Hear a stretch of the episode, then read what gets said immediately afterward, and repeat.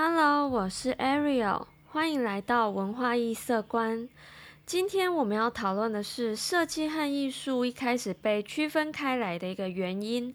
接着我们会谈谈设计和艺术它们两者最本质的差别。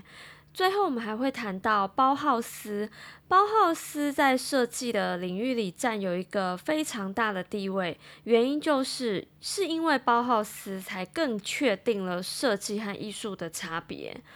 好，那我们先回到一开始，我们来看看为什么设计和艺术会被区隔开来呢？他们两个其实是在十八世纪的工业革命和工业化之后。到了那个时候，开始出现许多的日常用品，许多的一些商品物件，人民开始大量的有这样的需求。由于这样，所以设计开始被需要，也就是设计是一开始是因为配合实用的目的而产生的。所以呢，艺术就是在十八世纪。之前就有的一个领域，到了十八世纪后，设计一点一滴的开始渗透进跟艺术相区隔开来的生活里，也就开始了我们现代设计的发展。其实那个时候还没有一个明确的分隔的观念，所以那个时候还是一个被混淆的。直到包浩斯出现，设计才开始有一个很明确的地位。那其实设计领域被确立了之后，有产生了许多的流派，也有很多设计的一些美术运动，甚至设计也在影响回艺术界的发展。所以设计和艺术其实很像一个孪生兄弟或孪生姐妹，他们是无法被切割开的。但是他们终究是不同的领域，他们两个有什么样本质上最大的差异呢？他们最大的不同是他们的那个美学的思考角度不一样。我们来看一下艺术。艺术其实他们的美学思考角度比较强调是精神艺术家的一个个人的一个思考，无论他思考的延伸面是到社会，还是他回归到人性自我的层面，他都是以自我本身的一个精神来进行创作。可是呢，设计这个领域，它主要的美学思考，它的角度是大众顾客，也就是它的终究的一个成果是要展现给顾客，要满。足顾客的需求，所以设计它其实比起艺术更影响社会，更影响大众面。虽然艺术思考的层面一样是有社会包含在里面。那第二个，他们本质上不一样的地方是他们的目的性。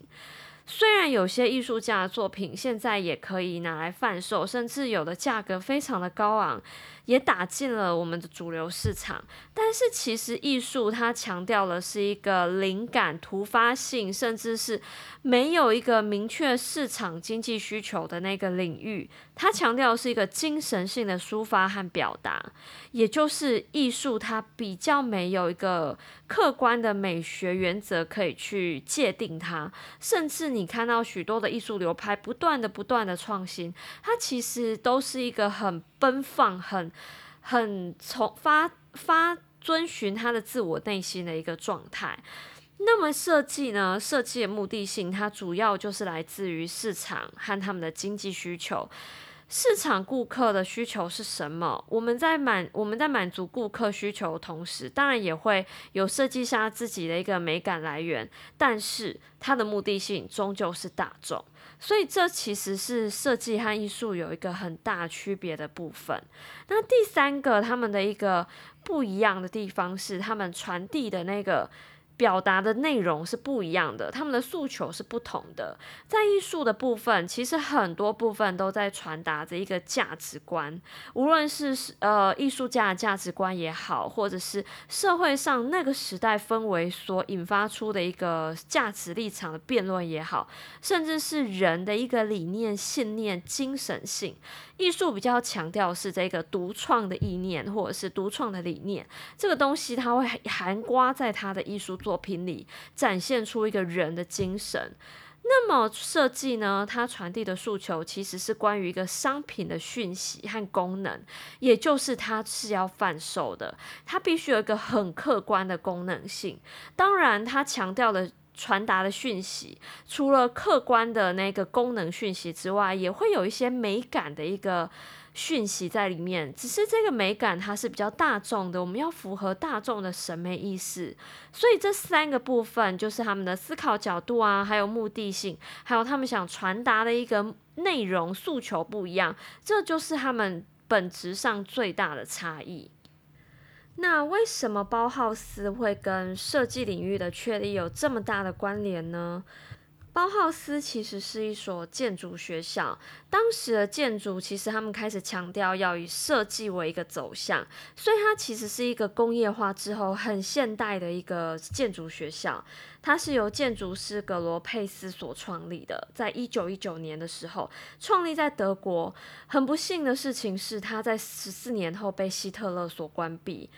好，它的包浩斯的那个音译，它原本的意思就是在讲建筑建造。然后呢，包浩斯他的一个学院的理念是艺术和技术，也就是我们现在说的设计。他希望能做到两者合一。他应该没有想到，最后他的最后的结果居然是会导向艺术和设计分别成为不同的一个领域。甚至到现在都还被设计领域不断的拿出来讨论。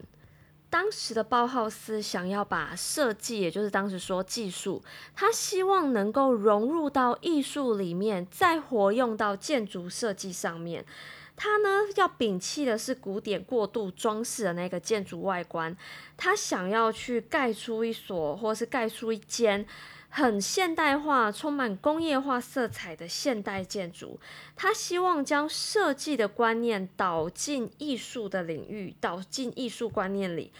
包浩斯他们认为说，功能性这个东西，它其实就是产生建筑物的基本的一个要件，也就是功能性、需求性，就是设计艺术的一个本身的一个概念。他希望能够让建筑去符合美感的造型之外，还能够。保有它的一个功能性哦，这个其实就已经是相当现代的一个设计理念了。它作为一个现代的一个建筑的典范哦。包浩斯它不不但影响了设计建筑的领域，它还影响到我们后来的工业设计啊、绘画啊、雕塑啊、影像啊、传播，甚至是舞台设计，再影响回艺术界里。所以包浩斯在当时，甚至一路延伸到现代，他其实对艺术、对设计领域都是功不可没。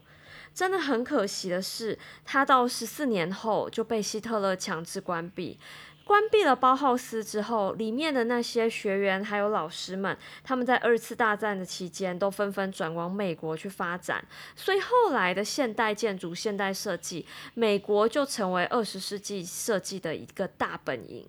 包浩斯在二十世纪初被希特勒强制关闭。只营运了十四年，这在表面上看起来被关闭好像就是一种失败，但其实它的内涵是非常成功的。它不但延续到二十世纪末、二十一世纪到现在，整个设计界、设计领域都还会去拿它出来探讨，探讨关于艺术与设计的差别，探讨设计建筑、舞台、绘画这些不同的层面，也就是包浩斯带来的是设计界的一个。大突破，把时间拉长远来看，表面上被迫关闭真的不是失败，它能够取得这么永恒的一个影响性，才是很大的成功。其实现在在我们的生活中，设计是无所不在的。无论是生活用品，或是在我们日常的所见所闻中，我们最常忽略到的一个设计，在我们的生活社会领域中的一个设计，就是空间景观、公共空间的一个景观设计。这其实是非常重要，因为公共空间不但是要有功能性之外，它也要顾及我们的心灵需求。它必须讲求功能和。美感兼具，甚至他要来教育社会教育大众的一个社会大众美感，他要去引导我们大众的一个美感观念。虽然这样讲好像有点太严肃，但是不只是艺术需要一个美感，其实设计它也担任着很大的一个社会美感的责任。现在的设计领域不断要跟艺术有所区隔，要兼顾大众性、兼顾功能性之外，它还要去传递一个大众美感，甚至是提升我们整个空间社会美感。它有这样的一个责任，或者是有这样的义务在。我认为这是设计领域在我们现代很重要的一个原因。今天的讨论到这里告一段落。如果你们喜欢文化异色观的话，可以任选一位家人或朋友，把文化异色观分享给他们哦。我们下集见，拜拜。